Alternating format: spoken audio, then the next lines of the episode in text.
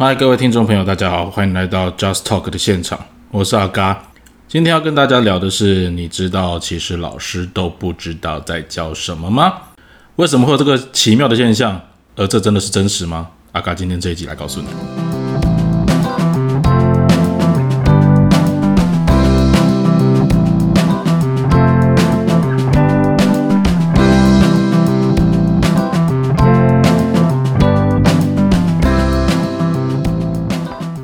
好的，那各位朋友，我们这一集上线的时间应该是呃国中会考的会考周。那今年的会考是一零八课纲第一年的会考。那国中会考它的改变到底有没有办法像我们今年已经看到的高中会考改变这么的大，然后足以撼动教育圈的现场？这件事情非常值得大家的关注。那尤其在疫情的期间。大家不管是在复习啊，或是在准备上面，都会遇到比以往来的更多的挑战。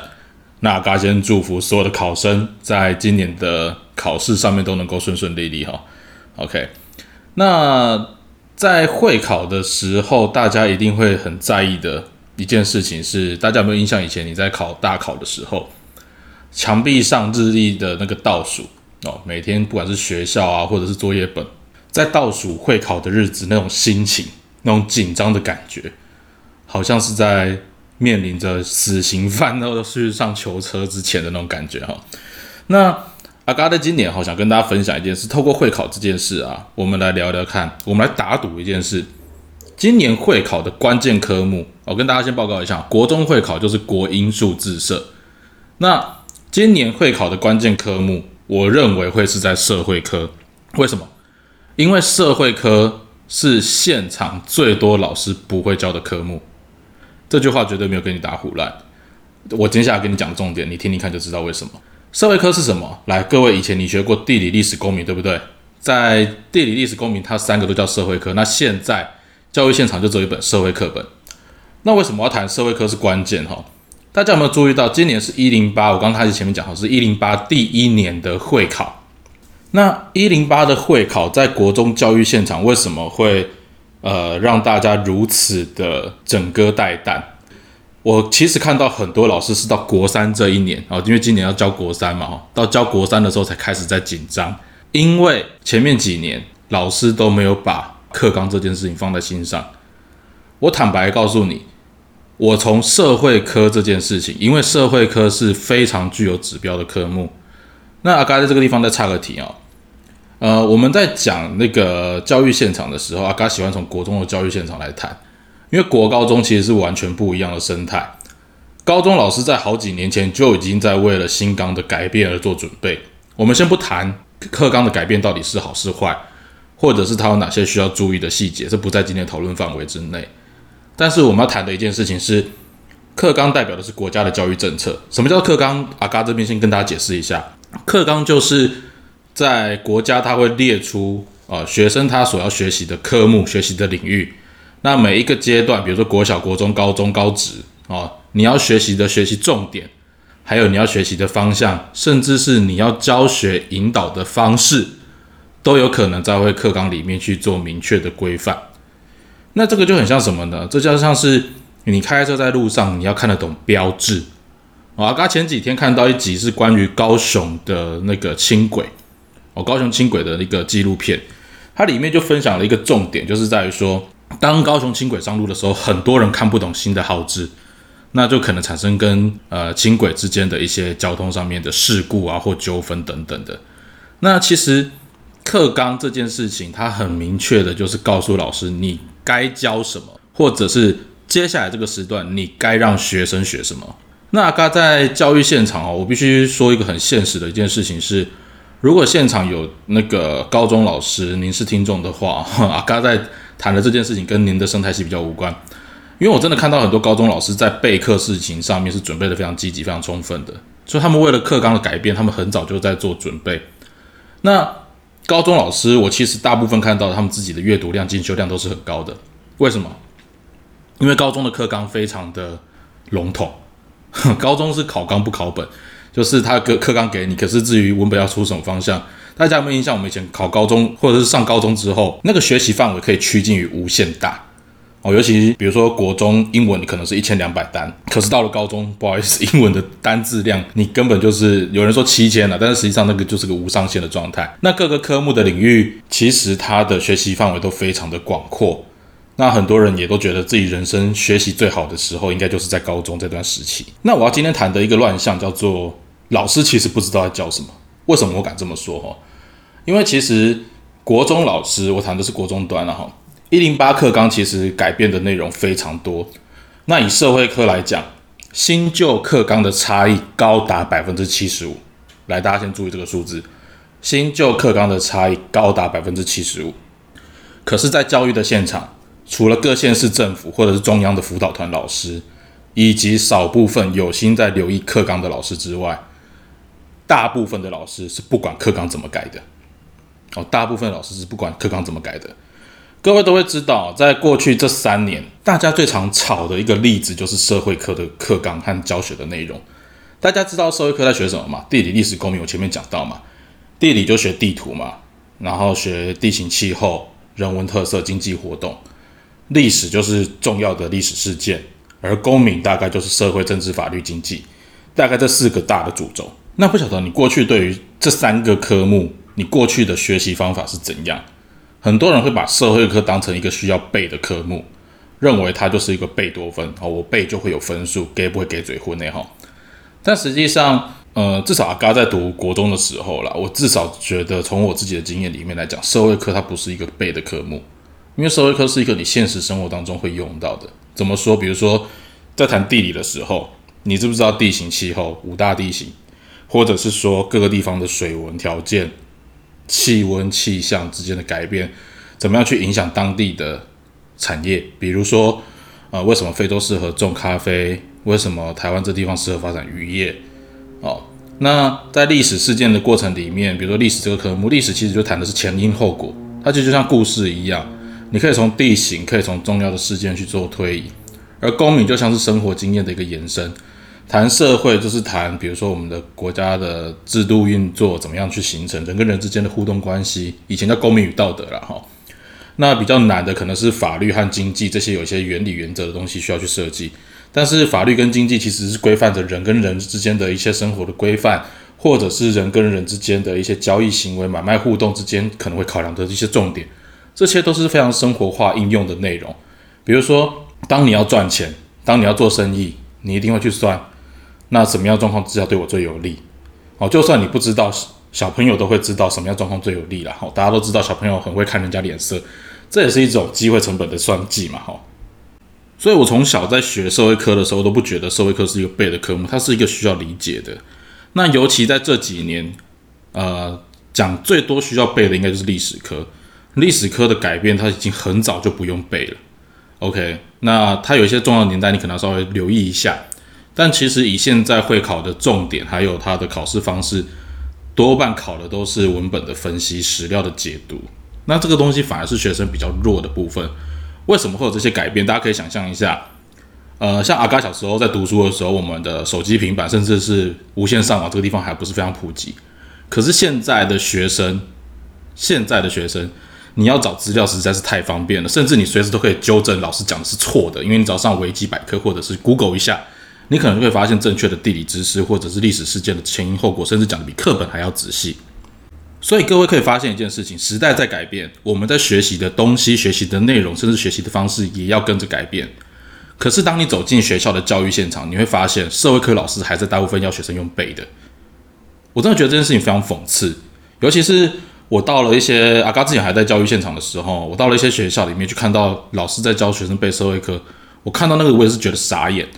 呃，跟大家分享一个那个，在现在一零八课纲有一个很有趣的设计，就是历史科，它需要在那个呃你的图照或图表旁边标示这个图的作者，或者是它是来自于什么地方。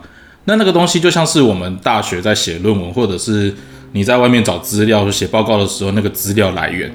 OK，呃，至于为什么他要写在课本里面，那是国教院的规范，这个我们下一集会去谈。但是。很多老师竟然把这个东西挖空，要学生告诉我这张图是谁画的，要学生告诉我这个地方这个张图画于西元几年。不要笑，这真的是教育现场考试考到这种程度。然后在新纲阶段里面，阿嘎前一阵子被邀请到呃台中哦去开社会科的课程。那会邀请我去开社会科的课程，是因为那边的老师跟我反映说，我们这边的孩子啊，国英数字都可以拿九十几分，偏偏社会科、地理、历史、公民在学校月考或段考的时候，竟然都考不到八十分，竟然考不到八十分。那我看了一下学校的考题，我也真的觉得那个真的细到不能再细。比如说课本里面曾经提到说，呃，宋朝的贸易制度。走了哪些国家？老师竟然把这些国家一一挖空格要学生填上去。各位听众朋友，我可以很明白的告诉你，会考不会考这个？因为以课纲来讲，他要考的事情是为什么会产生交易，为什么会产生国际互动，为什么会产生交流？大家在问的是为什么？我可以告诉你的事情，你知道，比如说像这种贸易制度的东西，你可以随着考古资料随时去更新的内容。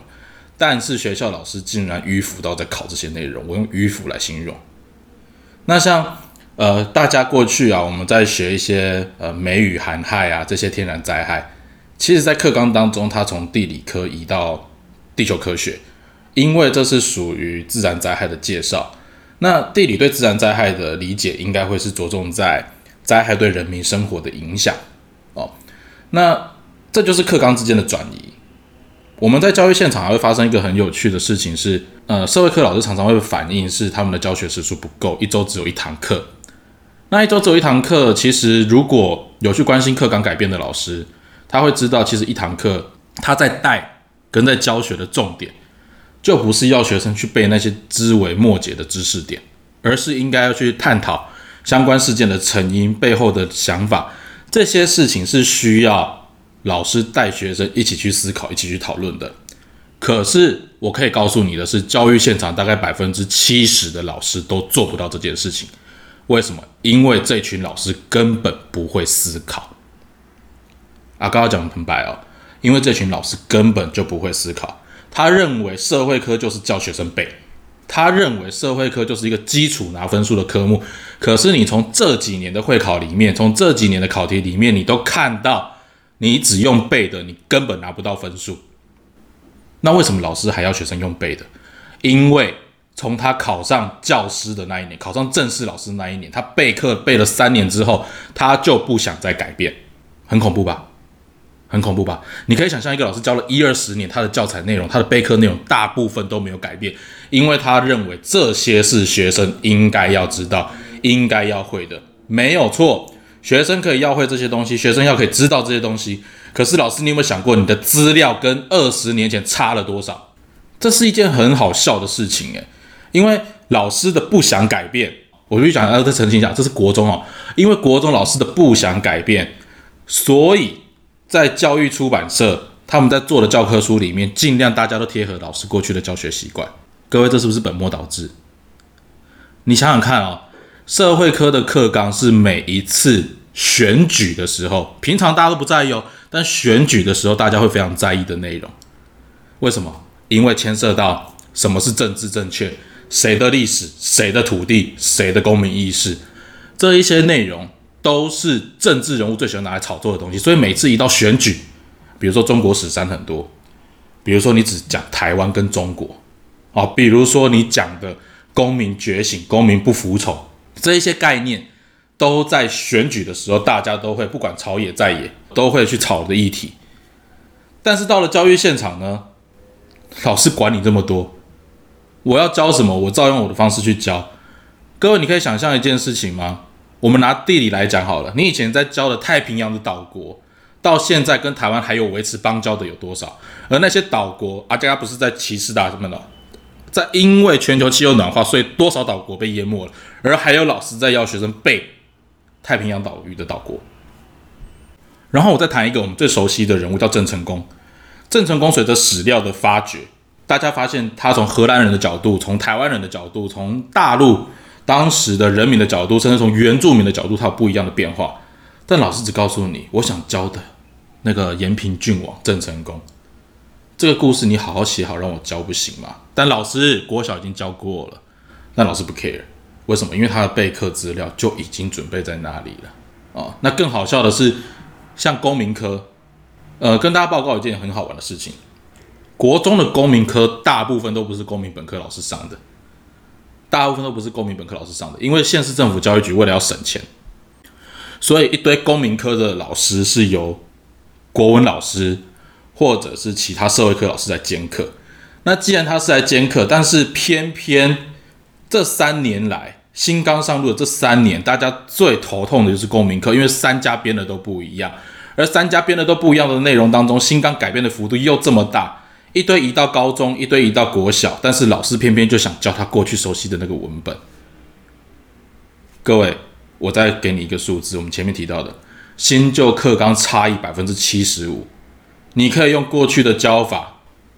你可以用过去的资料，让你的学生在现在教育现场上面持续花时间在那边教嘛，在那边学那些根本过时不会用的东西。各位，你可以想象一件事情哦，如果你今天是去补习班，我只花一个小时，只花两个小时，请问你要听到的，是不是最纯粹跟我考试最相关的内容？不要跟我讲说什么教育理念、教育优先，我跟你讲。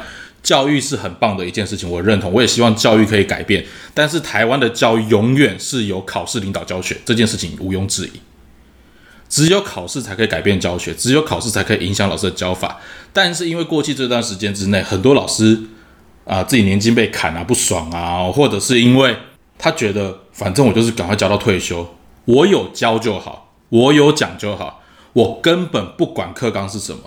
好像阿嘎最近还接到一个，呃，我之前的伙伴跟我讨论的是，他们学校老师跟他讲说，啊，课纲不写，你们就不用教吗？这样子的问题在问他，OK，课纲不写，老师你想教可不可以？可以，但老师我想问的是，课纲要你教的东西你教了没有？很多老师连课纲都不知道在哪里。我之前还有在学校跟老师讨论的时候，老师问我说，课纲是什么东西？拿到教师证的人多少年没去看课纲、课程纲要、课程纲领，告诉你该教该学，让孩子学习的重点、国家接下来教育方向，甚至讲白一点就是会考的考点，老师都不知道了。那老师在教什么？老师在教他的方便，所以导致教育现场历史不断的挖填空，地理不断的记位置，公民不断被定义。但是这个世界瞬息万变，教学是唯一一成不变。那学生的能力就大部分永远都只能在老师之下。大家有没有记得一件事情？我们从国中升高中的时候，瞬间觉得哇干，高中的课程怎么变这么难？因为在以前，国中老师很多时候就没有在备课，国中老师很多时候就认为学生是白痴，学生是笨蛋。那老师不会思考，自然而然觉得要教学生思考这件事情对他来讲太困难。学生真的有这么笨吗？学生真的有这么蠢吗？我换个角度说，在教育现场，我可以告诉大家，很多国中其实也有很多老师很积极的在做共备这件事情。他们在研究教学，他们在研究课程，在研究怎么样让学生在有效的时间之内，把他真正带得走的能力，这是我们说的素养嘛，带得走的能力。真的有办法拿到一个史料的时候，快速做分析或去做比对，甚至去从这里面找到学习兴趣。有这样的老师，有这样的团体，但是在现在教育现场还是为之过少。这件事情呢，从各家出版社在选书这件事情看得出来。那选书这件事我先不谈哦，但是很重要的一件事情是，所有的老师每个人都在为教学这件事情做准备的时候，有很多或者是大部分七十趴的老师是希望。我今天课讲完，我就要下课了。这件事情那时候我们在呃阿嘎在教育学程的时候，我印象中那时候有一场教育哲学老师问我一件事情：你觉得我们是在教人还是在教书？我们是在教人还是在教书？教人跟教书的想法逻辑完全不一样。而教学这件事情，其实我觉得在现代社会里面来讲，如果老师这个职业还有价值，就在于他的引导。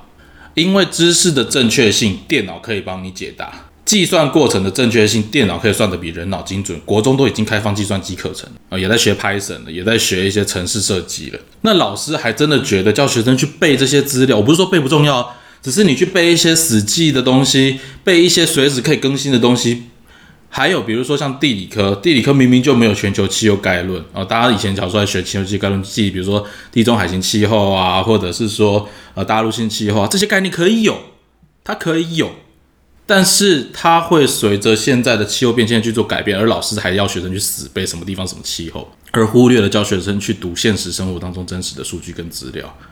大家还有没有记得我们以前在读书的时候最常诟病的一件事情是教科书写跟真实生活中差很多？那现在的教育改革，先不管它到底改的好或坏，但至少它都有一个趋势，就是老师的价值在于引导，老师的价值在于思考。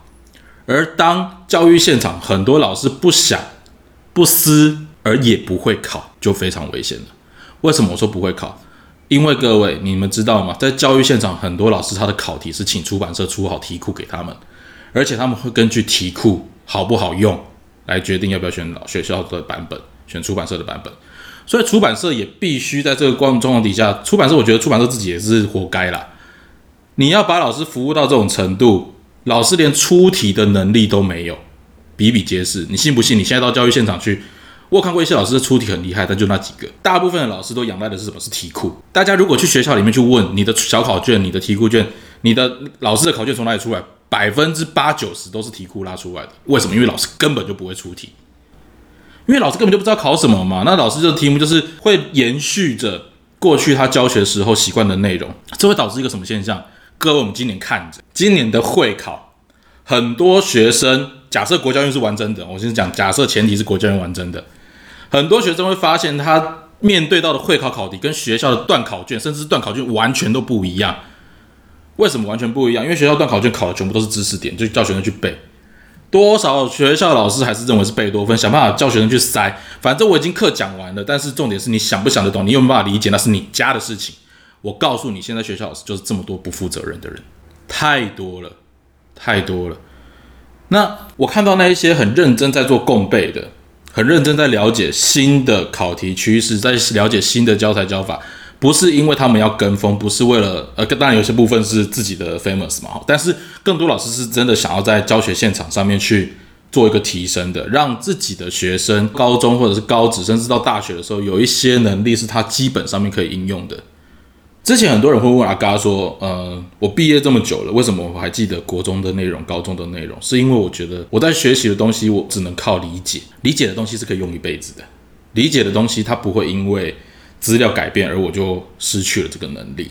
那我相信，在现在的教育现场里面，很多有志之士，很多有热血理想的老师，他们也希望带他们的学生去能够发挥到这个程度。我们在教人，不是在教书，不是在教那些死知识。但是多少老师为了自己便宜行事，只想用一个跟过去都一样、过去都不改的版本的内容。让自己教学上更加的方便，而不管学生到底会还是不会。那阿嘎还是一直认为学习的主体是在学生。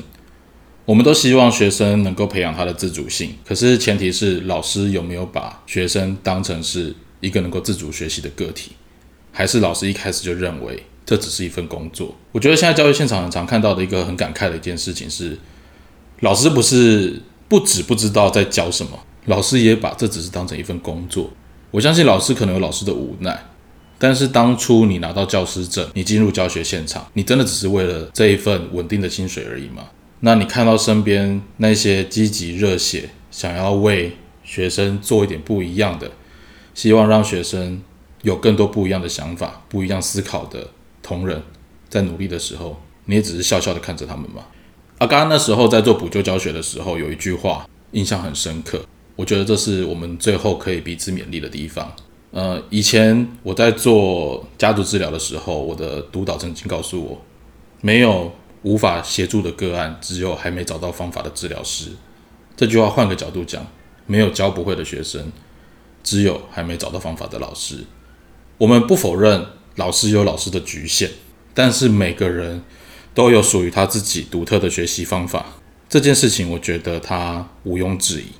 而且它值得大家一起去努力。学生是学习的主体，如果老师也把学生看重，而且重视自己的教学的专业，那是不是该了解一下你现在真正该教的到底是什么？然后去思考一下学生该学的是什么？以上就就是今天的 Just Talk，我们下次再见，